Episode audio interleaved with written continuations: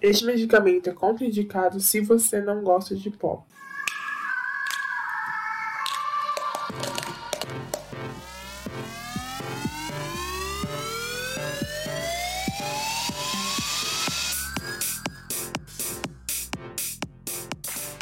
Seja muito bem-vindo, tá começando mais um episódio do Dose Pop. Eu sou a Bia e estou aqui com a minha host maravilhosa Rafa Duarte. A única! A única perfeita. E antes de começar a falar do nosso assunto, conta pra nós as nossas redes sociais, amiga. Nós somos o Dose Pop no Facebook e Dose Pop Underline no Instagram e Twitter. Que eu falo igual ao americano, agora bem bonitinho. Então não esquece, segue a gente lá, comenta e manda sugestões também. Manda DeLorean pra gente lá que a gente super adora e vai assistir e comentar aqui com vocês. O nosso assunto de hoje é sobre Mulher Maravilha 1984 e aviso que este episódio tem muitos spoilers. Então, se você não assistiu ainda, pausa, assiste lá, depois volta aqui pra ver o que a gente achou do filme. Aviso que todos os nossos episódios têm spoiler, porque assim, nós duas somos incapazes de, de fazer uma resenha sem spoiler. Resenha, crítica, opinião, eu não sei nem o que eu vou dar hoje, porque hoje foi difícil. Foi bem difícil. Mas vamos sintetizar um pouco, né? Segundo filme da nossa heroína, com a Pat Jenkins. E é um filme que fala um pouco mais da, da trajetória da heroína. Deveria ter falado um pouco mais da trajetória da heroína.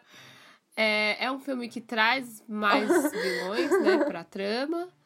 E, e resgatou um pouco do, do passado da Amazônia. O que, que você achou, amiga?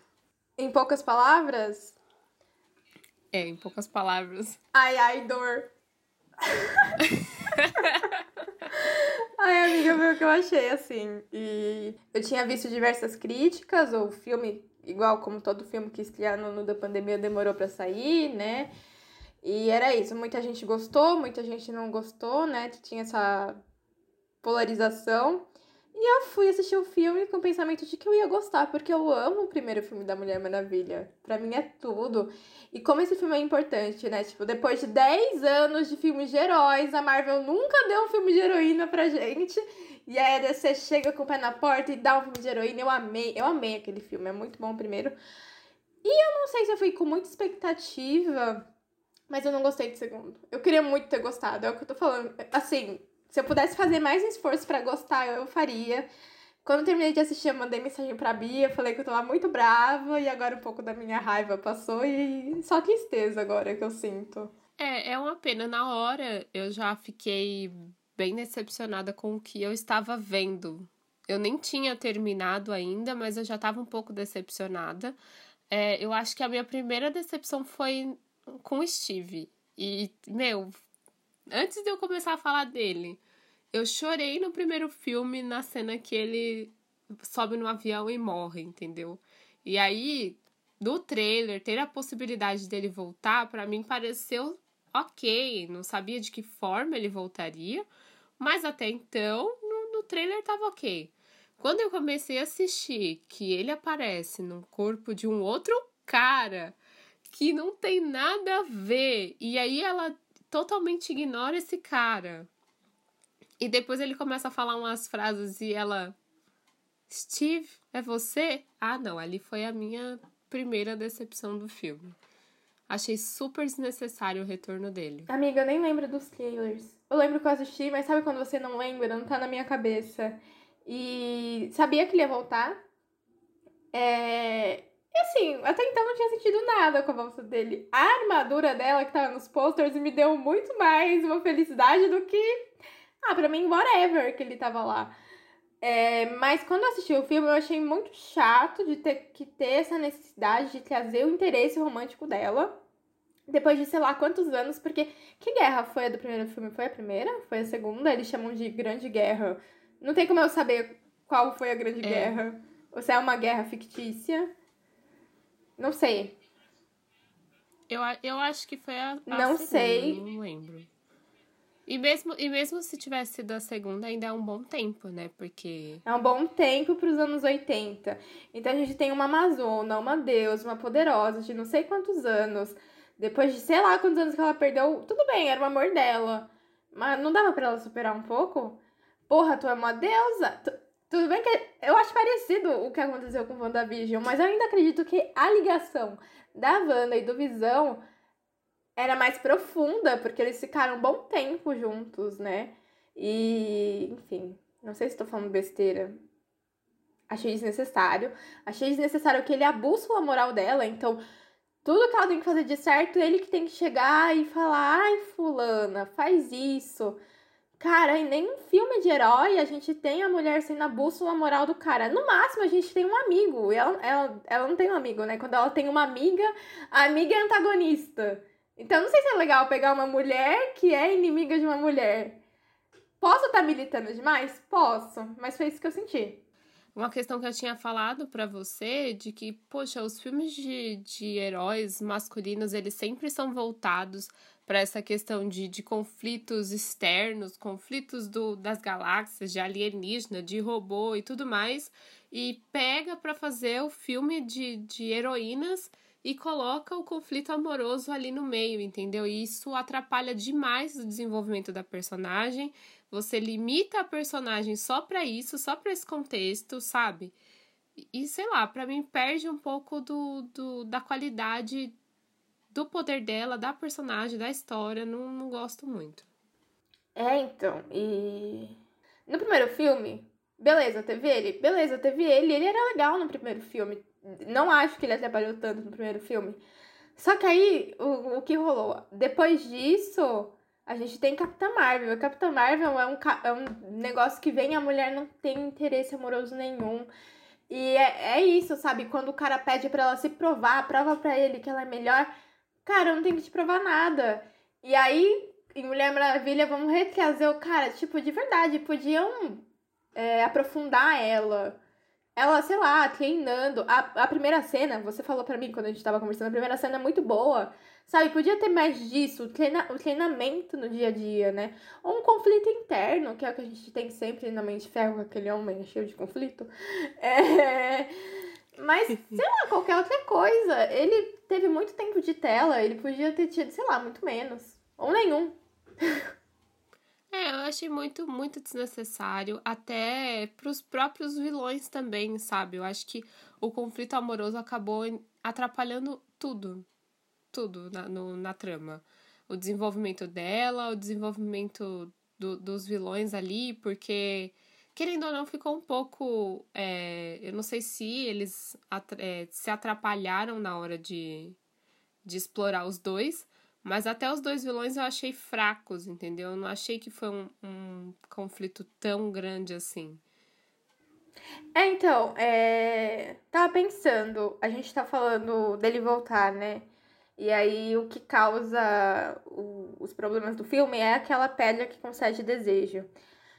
Se você tivesse ali, o que, que você ia é, colocar para ela pedir de volta se não fosse o Steve? Eu acho que a, a Amazona que treinou ela. Porque, tudo bem, ele, eu não, não pediria a Amazona que, que a, eles falam no começo que é a dona da armadura. Porque a gente não sabe até então se ela tá viva ou se ela tá morta. No filme só fala que ela se sacrificou para que as outras é, pudessem fugir. Mas eu senti bastante quando a Amazona que cuida dela, que cria ela, que ensina no primeiro filme morre. Eu senti bastante, eu não queria que ela tivesse tido aquele fim. Então eu pediria até para um, como uma, uma, mestre mesmo, sabe? Para guiar ela, ela tá aprendendo a, a lidar com os, os, poderes dela, ela tá se desenvolvendo enquanto heroína, então eu acho que um suporte desse seria importante para ela na, na cidade. Uhum. Eu tava pensando, eu lembro que quando eu era criança, eu assistia Liga da Justiça, que passava no SBT. E eu, eu tava pensando, tem um episódio que o Superman faz aniversário, e aí o Batman e a Mulher Maravilha não sabem o que dar para ele, porque ele é o cara que tem tudo, né? O que, que você vai dar pro cara que tem tudo? Eu acho que ela poderia não desejar nada, porque ela é a mulher que tem tudo. Ela tem poder, ela tem beleza, ela é inteligente. Então, assim, eu acho que ela pod poderia não desejar nada E daí a Bárbara, que fizeram ela como uma, né, um personagem até muito, sei lá, estereotipado, mas enfim. É, pedir, e daí nascesse o conflito das duas, porque a, a Bárbara ia saber que ela tem poder e focar mais naquilo, sabe? É, das duas se enfrentando e tudo mais. E a gente tem muito pouco tempo da Bárbara, e eu gosto muito da Bárbara no começo. E, nossa, quando elas estão jantando ali, eu até senti uma tensão. para mim parecia um encontro. Eu achei muito legal elas, elas juntas. Ai, eu amei demais. Poderia focar, sabe? Porque, quantos, novamente, né? Comparando com filmes de heróis, não sei se é uma besteira fazer isso, mas quantos filmes de heróis o, o vilão que não impulsiona o herói a ser melhor, né? Exatamente. Ah, vamos treinar, vamos derrotar esse cara. Então a Bárbara poderia ser isso pra ela.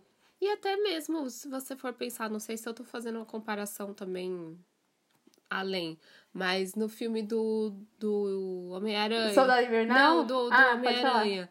Que o amigo dele acaba se tornando vilão por causa de um conflito amoroso, mas, tipo, o cara tem outros é, fatores. Uhum. Ele tem realmente inveja da, da vida que ele leva, da tia que ele tem, do, da família que ele não tem sabe? Então, ele se tornou um vilão porque o, o personagem Homem-Aranha tinha o que ele não tinha. Antes uhum. de, dele. Até quando ele descobre que é o próprio Peter, né? Então eu acho que uhum. poderia ter seguido um pouco também disso, sabe? Se tornam amigas, mas ela começa a perceber que o comportamento da Diana é esquisito, ela é bonita, mas não... Até quando ela desejou ser igual, Exatamente. né? Ali, ela, ali que ela descobriu. É, poderia manter isso e. Ai, do tipo, ai, não vou fazer isso pra não ficar nesse negócio de rivalidade feminina. Já fez, sabe? Já fez. O negócio já tava lá. Então, já que o negócio tava lá, por que, que você não focou nas duas? E eu achei muito, muito sem graça é, ela ter sido explorada dessa forma para proteger o cara, entendeu? Ficar contra a Mulher Maravilha para proteger o cara só porque ela desejou ser daquele jeito e não podia destruir ele. Eu achei desnecessário, não achei legal. Eu achei uma motivação fraca, né? E outra, eu achei tão. Tudo bem que o filme seria, né? Se passa nos anos 80. Mas é muito fraco todo esse estereótipo de mulher inteligente que é feia e aí tira o óculos, de repente é uma puta de uma gostosa. Que zoado, né? Que nada a ver. Poxa, a gente tá em 2021. Ninguém mais faz isso, sei lá, desde o Diário da Princesa. Eu achei muito, sabe, nada a ver. Ai, não sei, eu não gostei. Eu achei. Tudo bem, ela poderia ser mais desengonçada, mas ai, tirei o óculos e virei uma gostosa. É, eu acho que é um estereótipo bem velho. Não dá mais. Não cabe mais. Ah, um negócio que você falou, que a, o Steve volta, né? E aí ele volta no corpo de outra pessoa. E eu vejo a Mulher Maravilha como esse símbolo de esperança, do certo, né? E ela transou com o corpo de outra pessoa, sem outra pessoa ter o consentimento. Eu achei aquilo. Eu pensei muito isso. Eu falei, a Mulher Maravilha não vai questionar. Porque assim, vou ficar com meu namorado aqui. Foda-se a vida do cara. Não é nem a parte de transar, mas assim, também. É, se o cara tem uma família, tem emprego, o cara não apareceu no emprego, o cara não deu oi pros amigos dele, é como se ele tivesse morto, né? E ela nem questionou. Eu acho isso muito esquisito.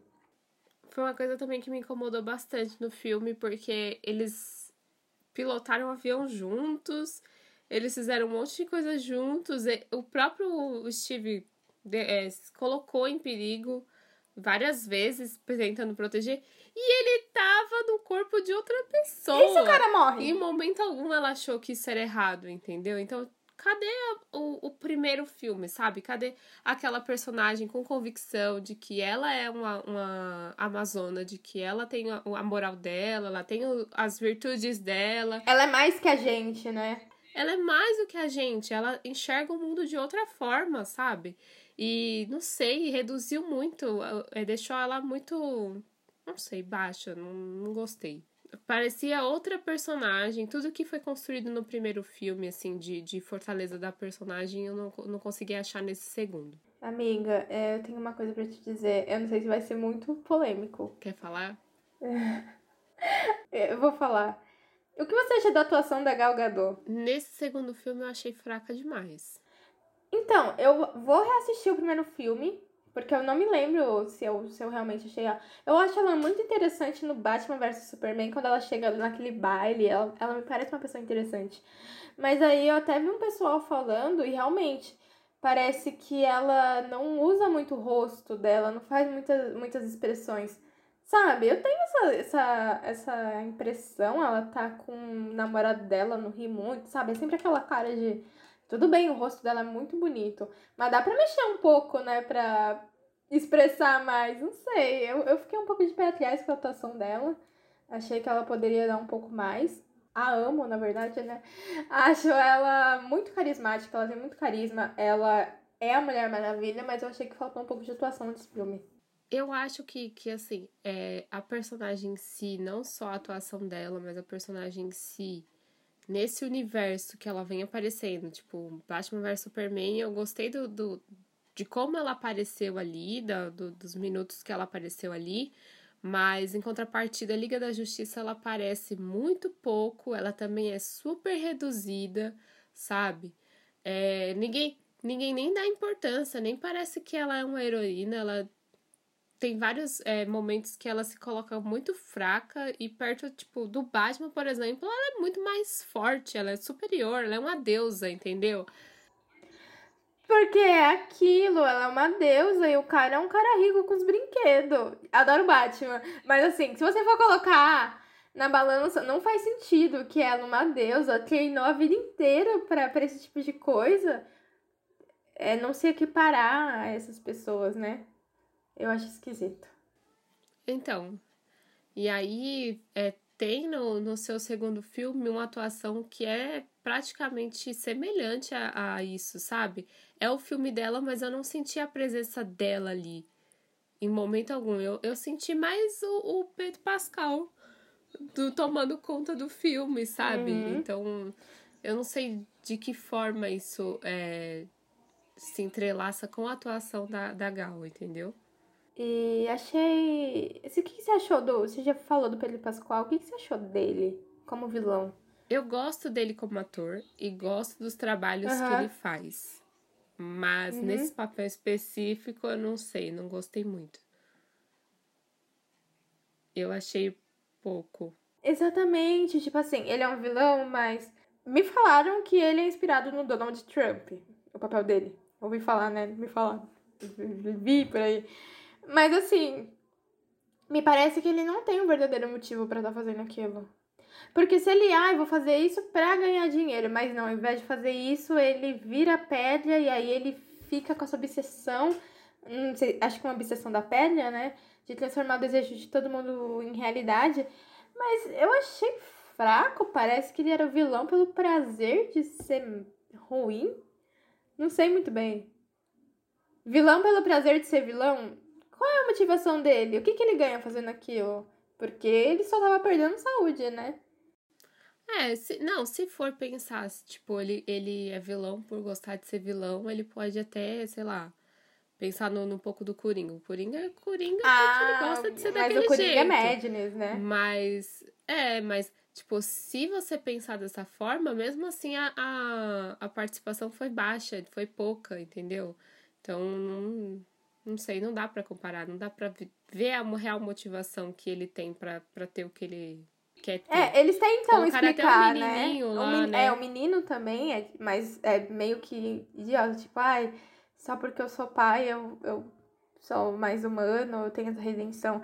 Tem aquele final que ele é uma criança sofrendo, sei lá, bullying e tal, mas até então quem não foi, né? Não, não tô querendo, assim, é, menosprezar é muito importante, né, falar sobre isso, que não é legal as pessoas é, sofrerem bullying, mas sei lá, uma explicação boba, porque eu também sofri, eu não virei vilã por aí. é, mas, eu acho, eu acho que é um problema mesmo do roteiro em si, sabe? O roteiro eu acho que ele ficou muito aberto e, e ele colocou, foi acrescentando muita uhum. coisa. Uhum.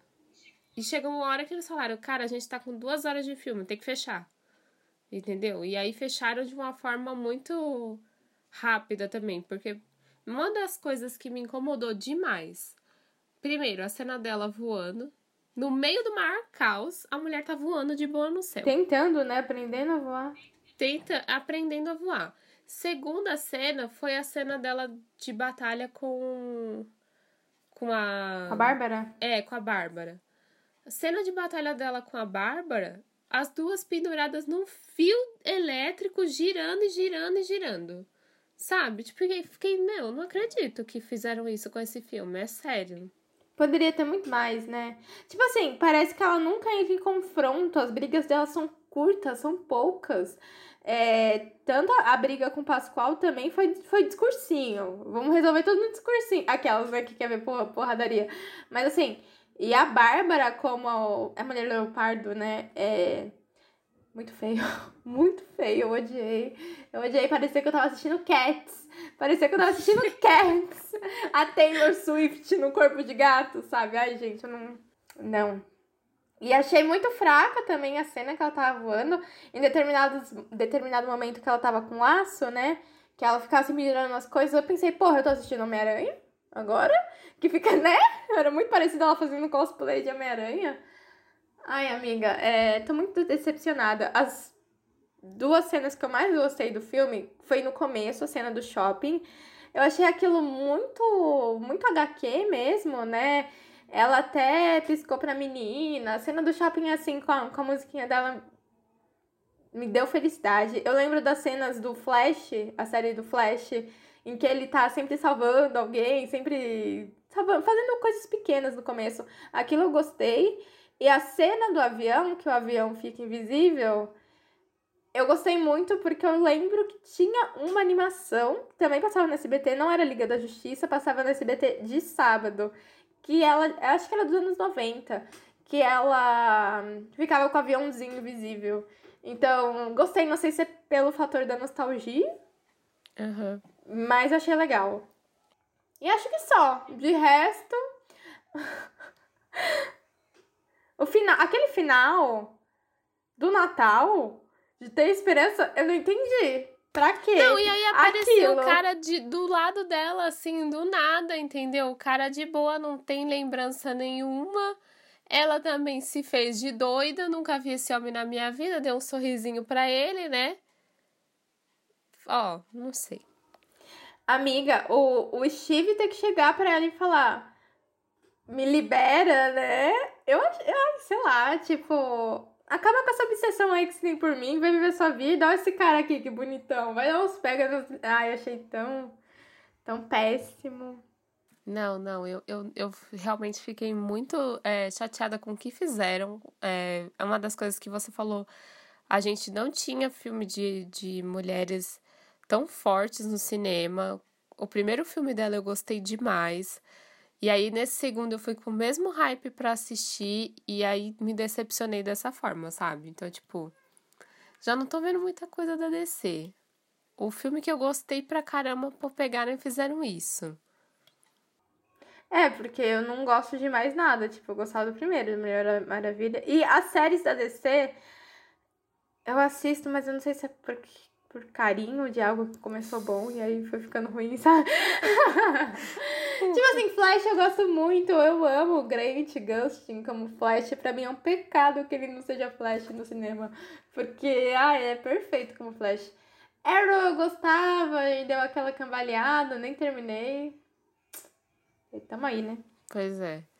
O, o que você falou da briga do final, os efeitos dela e da Bárbara brigando, eu achei não gostei, não gostei, não gostei, não gostei. Sabe o que acontece? É que assim, eles deixaram um plano muito longe. E tipo, ela tá com a armadura que guardou o filme inteiro para usar. Aí você vai e faz a, uma cena de luta com a. que mostra a mulher pequenininha no fio, voando, rodando e rodando e. Só, entendeu? Só. Amiga, Ai, não, era, é. era o Circo Solé. Elas estavam fazendo. Não, e a armadura foi usada em todos os posters promocionais. A armadura, um hype, aí ela contando a história pro, pro Steve, a importância da armadura, não sei o que, não sei o que lá. E aí a armadura não serviu de nada, não serviu de nada. É, eu gosto da armadura esteticamente, porque eu acho legal que ela esteja coberta. De novo, não sei se eu vou parecer a pessoa chata militante, mas assim, em 2021 a pessoa lutar o crime E- de saia e e tomar salto. picaia, eu acho muito desconfortável. E salto, eu acho muito desconfortável, porque a gente sabe que tem animações que a Mulher Maravilha tá mais coberta.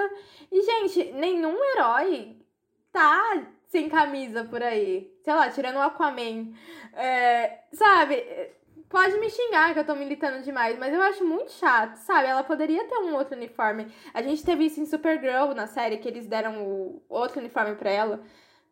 Não precisa, sabe? Ai, não sei. Eu, eu me incomodo ainda com isso. Eu gostei da armadura por isso, esteticamente, mas eles deram todo um significado pra ela que não correspondeu É, às expectativas. também não, não correspondeu.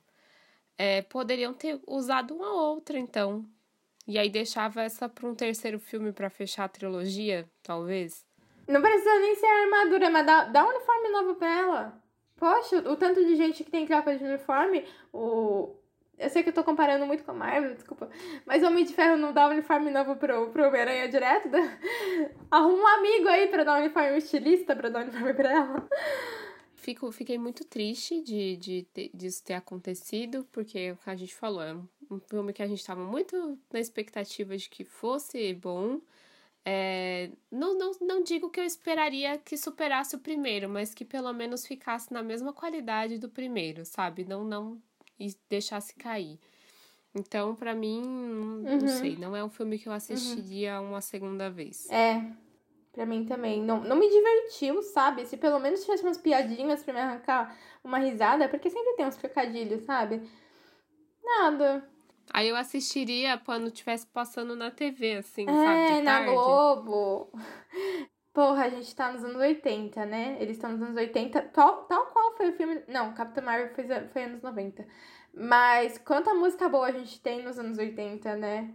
A gente tem muita banda legal e eu acho que eles podiam ter apostado nisso, na nostalgia.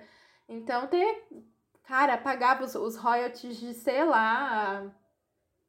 Diz uma banda dos anos 80, The Clash, qualquer coisa, qualquer coisa dos anos 80. Pelo menos ia divertir a parte da música, sabe? Tanta, tanta série, tanto filme que a gente assiste por essas partes de, de cena de luta com música. The Umbrella Academy é isso, basicamente. É cena de luta com música. Não tem muito mais que isso, mas pelo menos essa parte diverte a gente. Eu lembro que tem uma, uma parte do número 7 lutando ao som de Bad Guy da Billie Eilish.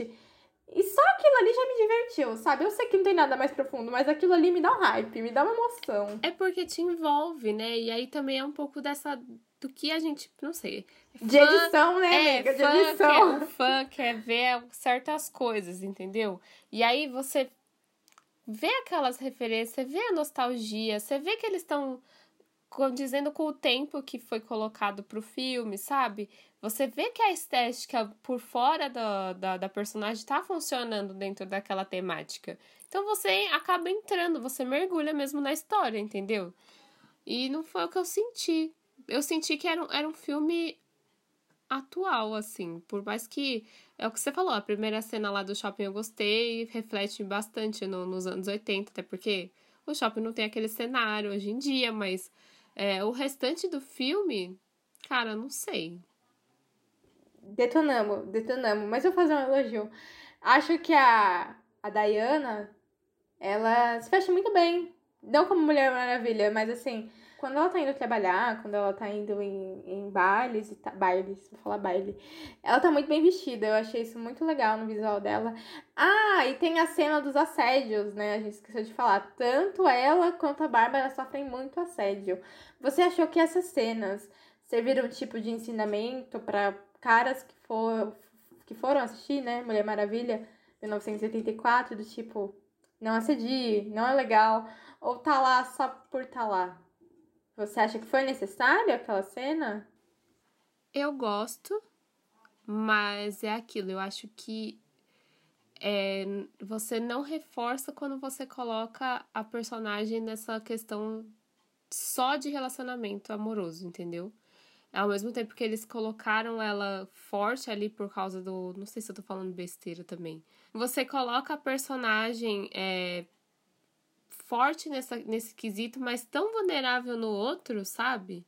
Então, não sei. Não, não precisava ter fragilizado ela com a questão do Steve e ter reforçado de que sim, ela é uma mulher, ela é dona da vida dela, ela não precisa de, de homem nenhum para fazer a vida dela e ela não precisa passar por certas situações e ela vai debater de frente com essas situações, independente do tempo, independente da época, sabe? Então. Ai, amiga, é tipo assim, se ela tivesse um namorado ou namorada, é ok ela ter. Mas essa essa questão do cara tá lá dizendo, faça isso, faça aquilo. Quantas vezes você viu a Pepper? Tá, a Pepper às vezes ela chega, né, para falar para ele tomar cuidado com ele, porque ele é um cara importante para a vida dela. Mas assim, nunca que ela ia chegar nele e falar, Tony, faça isso, faça aquilo. Não sei, eu não, não gosto. Até porque. Até porque se ela falasse, ele ia fazer. É. É. Porque é, é então, aí é a, a personalidade, personalidade, forte, forte do entendeu? homem, porque ele tem que seguir o, o trabalho dele como herói. Foi o que aconteceu. Então, é nessa questão, você, você quer colocar a personagem com a personalidade forte, mas ela também não pode ser tão forte assim para ela não ficar arrogante, para ela não ficar, sabe? Então é isso que eu não gosto. É, que foi o que aconteceu com a Capitã Marvel, que muita gente não gostou porque ela era é, arrogante, cara fechada, mas ela era um personagem militar, né? Desde sempre, ela sempre trabalhou nesse tipo de coisa, tanto no espaço quanto na Terra. Então, para mim, faz sentido ela não ser de dar risadinha, até porque ninguém quer dar risadinha pra macho, igual rola no filme dela, né? Mas, para mim, faz sentido aquilo ser a personalidade dela, sabe? Ninguém reclama que Capitão América, que também é um cara militar, fica com cara de. Que ele não fica dando risadinha pra todo mundo. Nem pra mim, naquele que quer pegar no Soldado Invernal, ele dá risadinha. Foi difícil sair o beijo. Foi difícil, né? Eu acho que poderiam ter. Ah, a estreia foi adiada, então vamos assistir, vamos ver se deu certo, né? Vamos lançar. Nossa, amiga, e tipo, há quanto tempo esse filme não tava pronto, né? Ah, mas dava pra arrumar. Eu acho que tem, tem umas partes que, que dava pra, pra arrumar. É só cortar toda a parte que o Steve aparece. É só editar direito. Pior, pior que eu gosto do Chris Pine, eu acho ele um ótimo ator. É, nossa, era muito gamada por ele em Star Trek, gatíssimo. Eu também. Tudo, tudo, tudo. Achei que ele não tava necessário ali. Vamos de DeLorean? Vamos de DeLorean.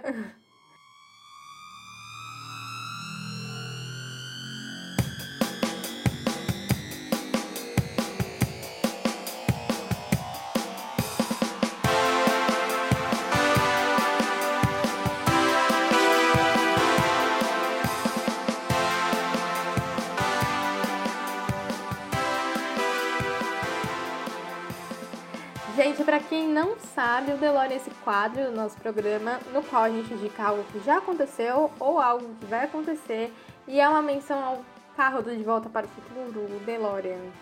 Qual é o seu DeLorean de hoje, Bia?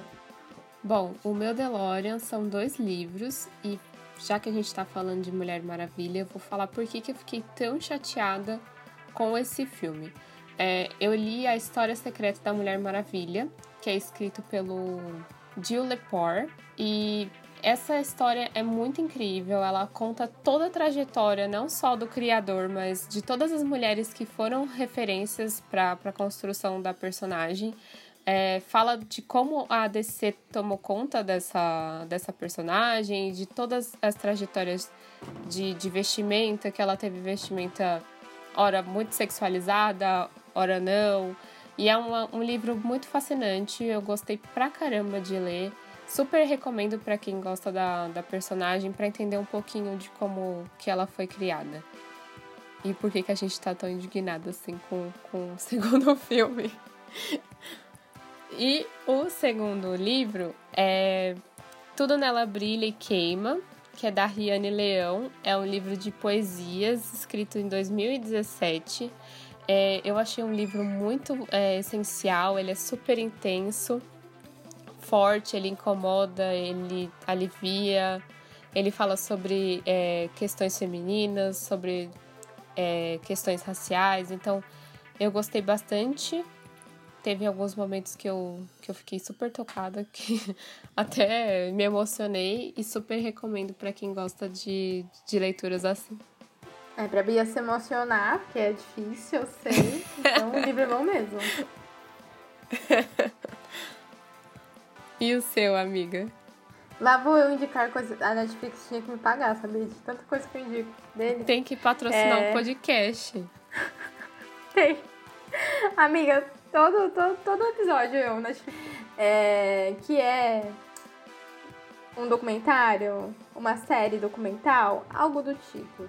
É, Cena do crime, Mistério e Morte no Hotel Cecil. É um, um título grande, mas ele narra o, des o, desaparecimento dessa jovem, a Elisa Lam, que ela é uma jovem do Canadá, vai para os Estados Unidos, né? Essa viagem de autodescoberta, né? Após a escola, antes de começar a faculdade, se eu não me engano. E esse hotel é um hotel cheio de crimes, num bairro super perigoso. Vários é, serial killers da história dos Estados Unidos ficavam lá. E é, é até conhecida a história dela. Ela, morre de uma maneira que ninguém sabe como foi, uma maneira esquisita, né? Ela desaparece. E aí esse documentário ele investiga todas as teorias de como aconteceu. E assim, para quem gosta de crimes e coisas do tipo, é bem divertido. divertido não, é, é ruim, né? Mas é interessante. É interessante, é um filme interessante. Só tenho isso para indicar hoje. Então, temos um podcast? Temos um podcast. Podcast triste, né, amiga? Sim. É, foi, foi, foi bem pesado. Mas uh, eu acho que as críticas que a gente fez reflete do que a gente sentiu mesmo, sabe? Não foi nem. Não foi de graça, né? É, não foi, não foi, ah, eu li outras críticas e achei que é, to, ok, é isso. Não, a gente realmente discutiu entre si e percebeu que, que poderia ter melhorado. Sim, é isso. Muito obrigada por escutar a gente, né? Pois é, obrigada por escutar a gente. Interajam nas nossas redes sociais. Comentem os, os Delonians que vocês querem pra gente trazer aqui. E até a quinzena que vem. Até. Beijo, gente. Beijo, gente.